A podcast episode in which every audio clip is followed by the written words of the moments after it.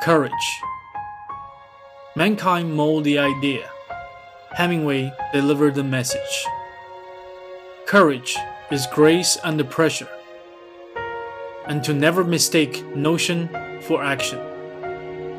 Was it something of measure between the delicacy of contempt and the manipulating of pleasure?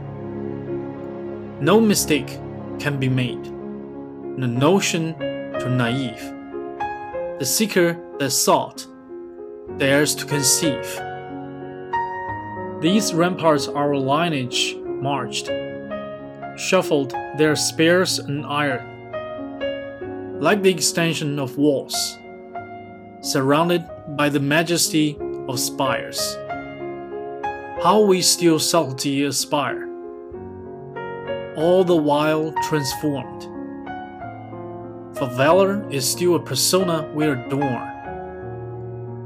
Our veil is the curtain to certainty, the mirror holding the truths of desire.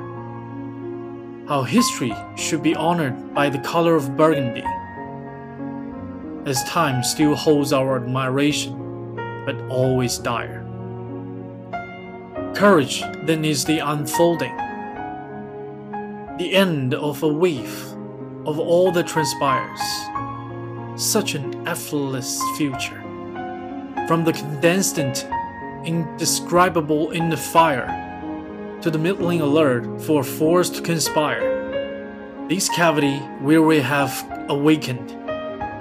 That moment, he suggests, is too early to admire.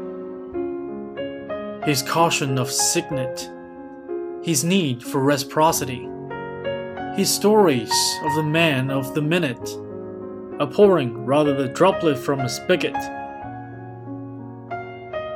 The generation of man has changed, geared with similarity in mind. Masterfully, his character would mutter, to suggest that courage is of the unlikely kind, more of a stammer, or the happen chance starter. This destination requires something more than you utter, a journeyman affixed to no other. Hey guys, welcome back to Daily Blah. This is Sean speaking. 如果你喜欢我的节目，记得点击订阅哦，帮我扩散一下，我也非常感激。另外，欢迎关注我的微信公众号，搜索连写的 Daily Blah 就能找到我了，没有空格哦。